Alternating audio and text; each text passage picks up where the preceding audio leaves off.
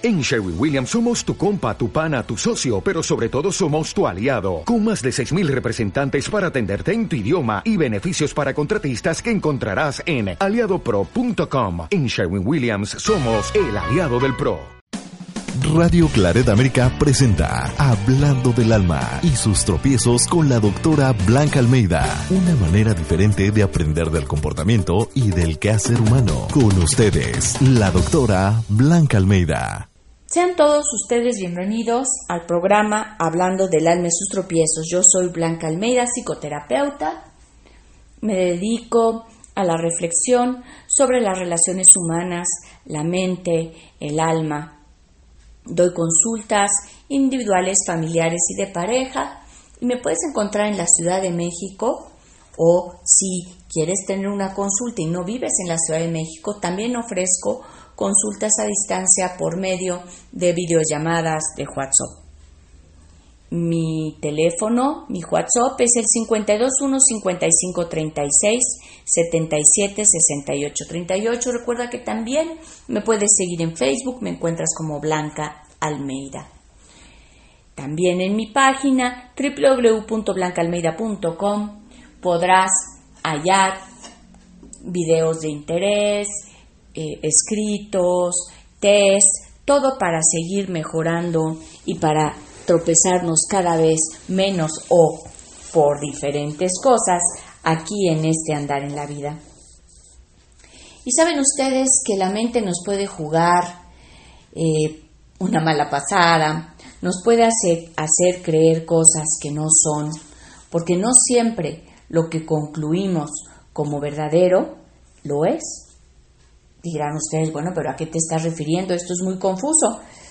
Nosotros podemos ir cambiando nuestra realidad y la realidad se cambia para suplir una necesidad, para sobrevivir a circunstancias extremas, para poder manejar ideas o hechos que de otra manera tal vez nos destruirían.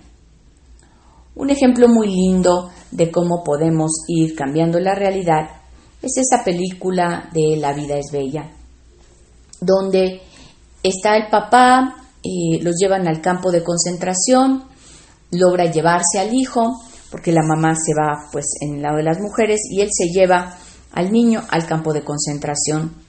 Nadie puede saber que el niño se encuentra ahí porque lo quitarían de estar con el padre.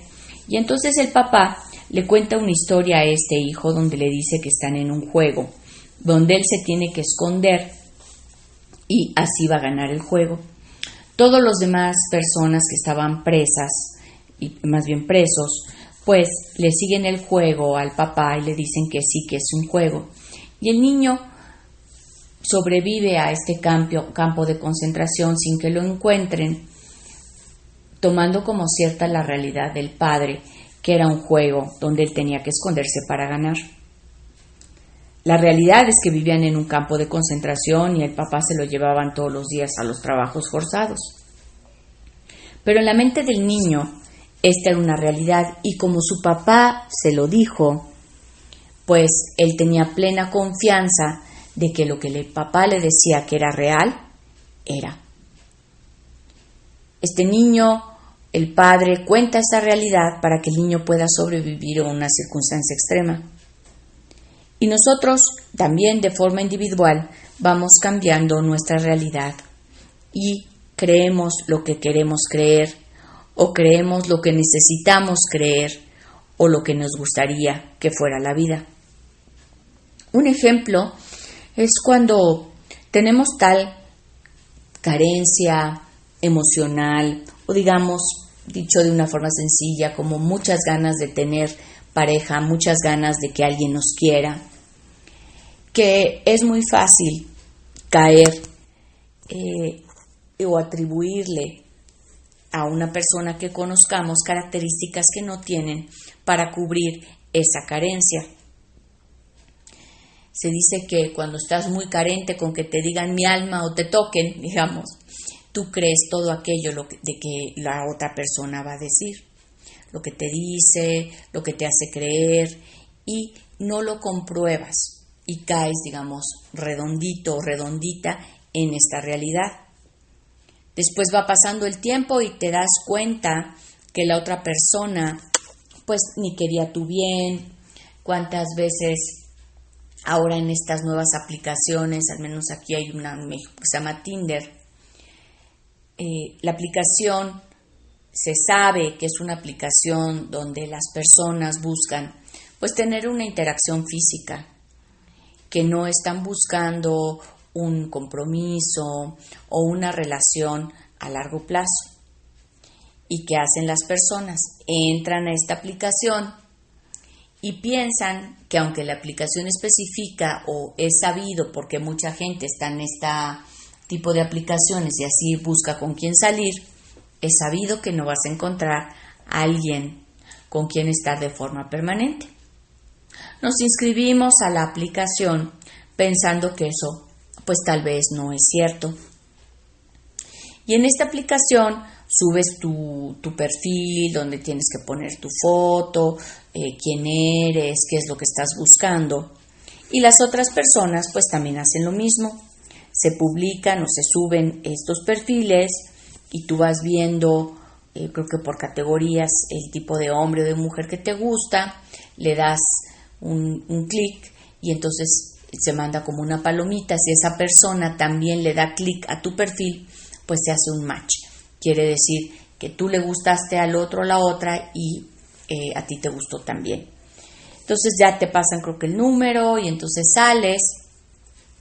Y bueno, pues al principio hubo un match y salimos y la persona con la que salimos pues nos va a mostrar su mejor cara, nos va a decir cosas lindas y nosotros queremos creerlo. Y muchas veces hay mujeres que ahora sí que las llevan a la cama y resulta que después dejan de hablarles. ¿Por qué? Porque nada más querían esa interacción física. Y ahí están muchas mujeres llorando que por qué, que porque les dijo cosas lindas, que porque le dijo que quería algo en serio.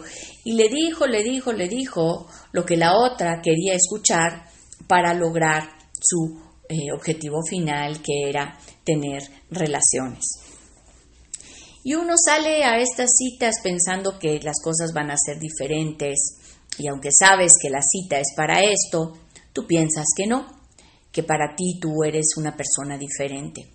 O cuántas veces también nos dejamos llevar en una primera cita, pasa de todo y luego le decimos al otro o la otra que nosotros no somos así, que nosotros no tenemos este tipo de interacción o no somos tan facilones desde la primera cita como sucedió antes. Y queremos cambiar esta realidad que ya hemos demostrado. Cuando la otra persona va a pensar, pues tú me podrás decir que no eres fácil, pero estuviste conmigo la primera cita. Y queremos convencer a la otra persona de que eso que vivió que era la realidad, no era o que si estamos en este tipo de aplicaciones nosotros no somos de esas personas, que nosotros somos personas decentes o al menos ah, em, definiendo decencia como alguien que no quiere hacer el mal al otro, que está buscando pues salir y divertirse de una forma sana, pero estamos dentro de esa aplicación. Entonces esa realidad que nosotros queremos representar pues se contrapone con lo que la aplicación te dice que es.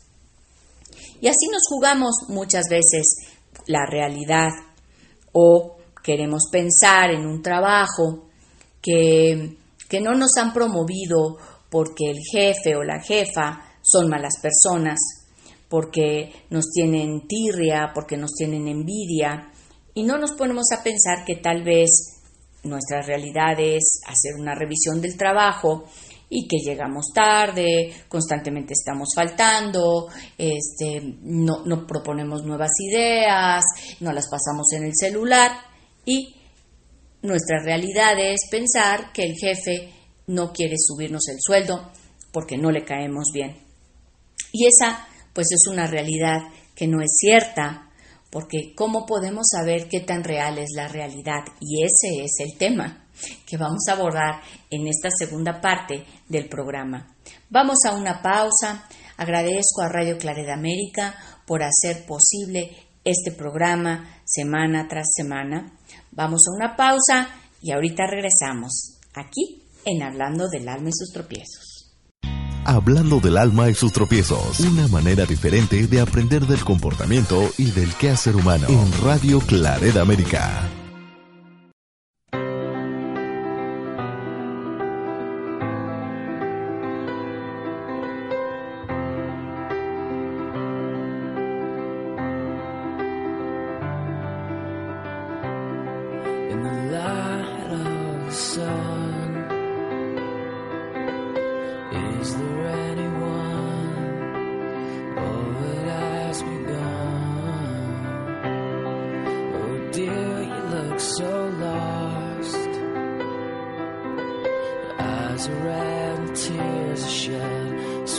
must have crossed your sad.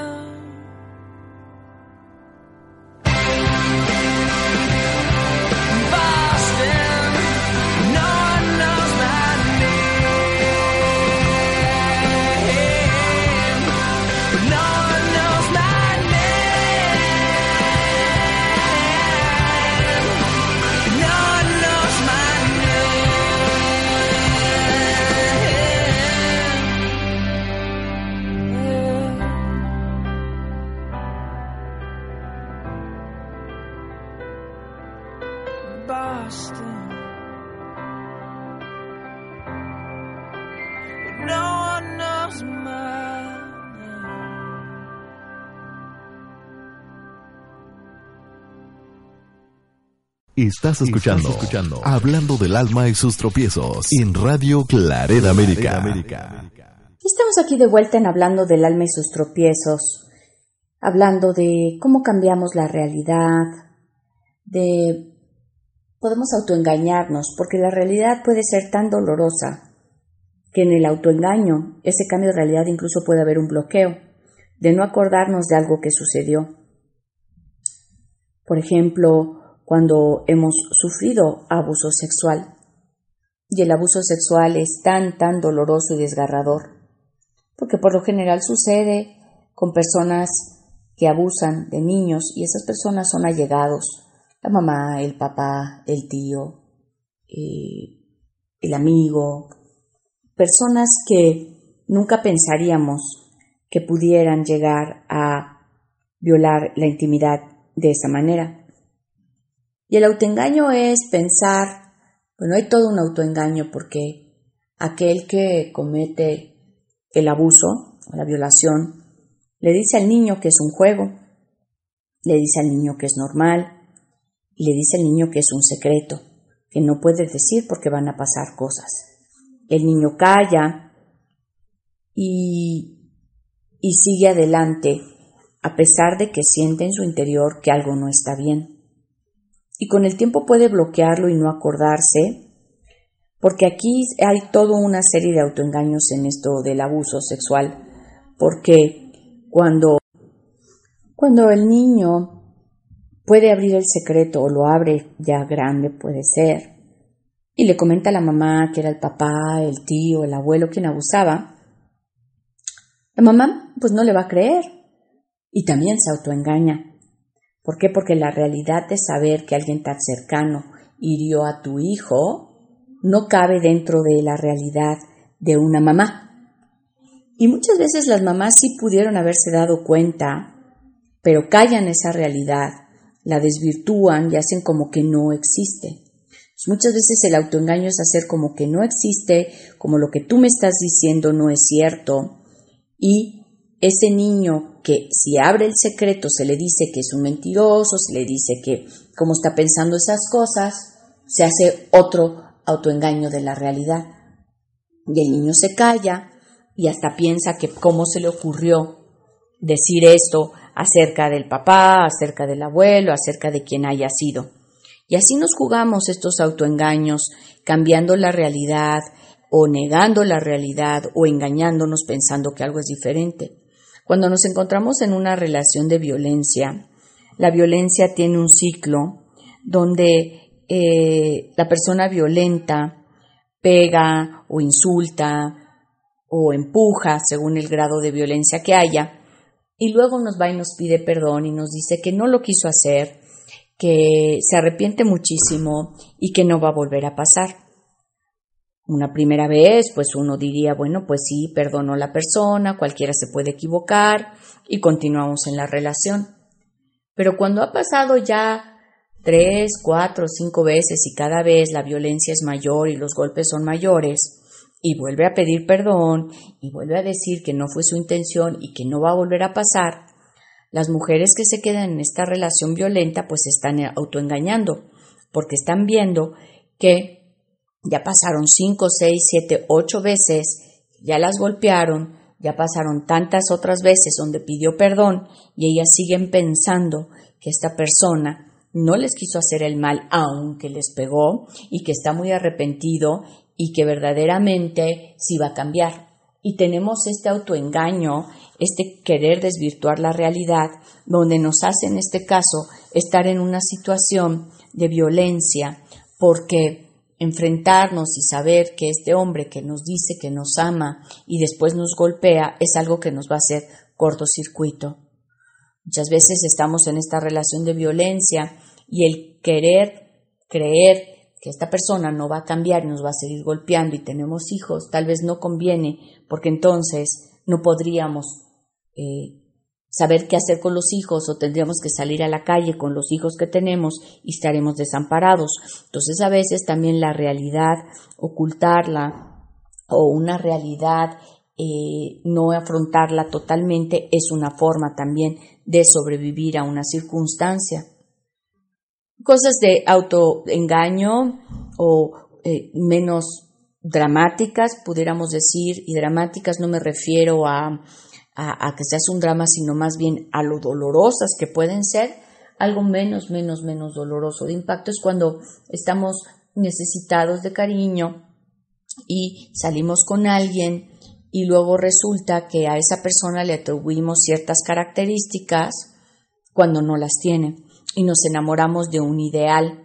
¿Por qué? Porque queremos creer en el amor, queremos ser amados y amadas y le ponemos esa creencia o esa necesidad al otro, aunque la otra persona no haga mucho.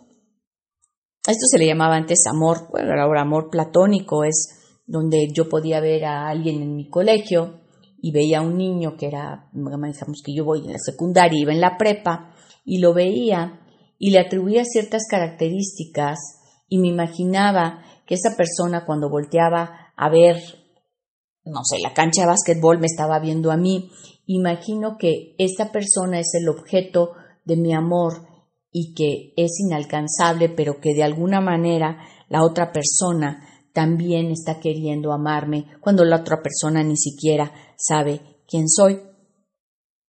Y así nos vamos autoengañando también eh, cuando no queremos tomar responsabilidad de nuestras acciones, cuando, cuando no queremos asumir que la vida que tenemos eh, o, por ejemplo con la enfermedad, ¿no? Hay gente que dice, bueno, pues yo estoy gordo o, o, yo no hago ejercicio porque tengo esta enfermedad y entonces aquel cuerpo físico que no estamos cuidando lo atribuimos a que tenemos un impedimento mayor, lo cual no necesariamente es cierto.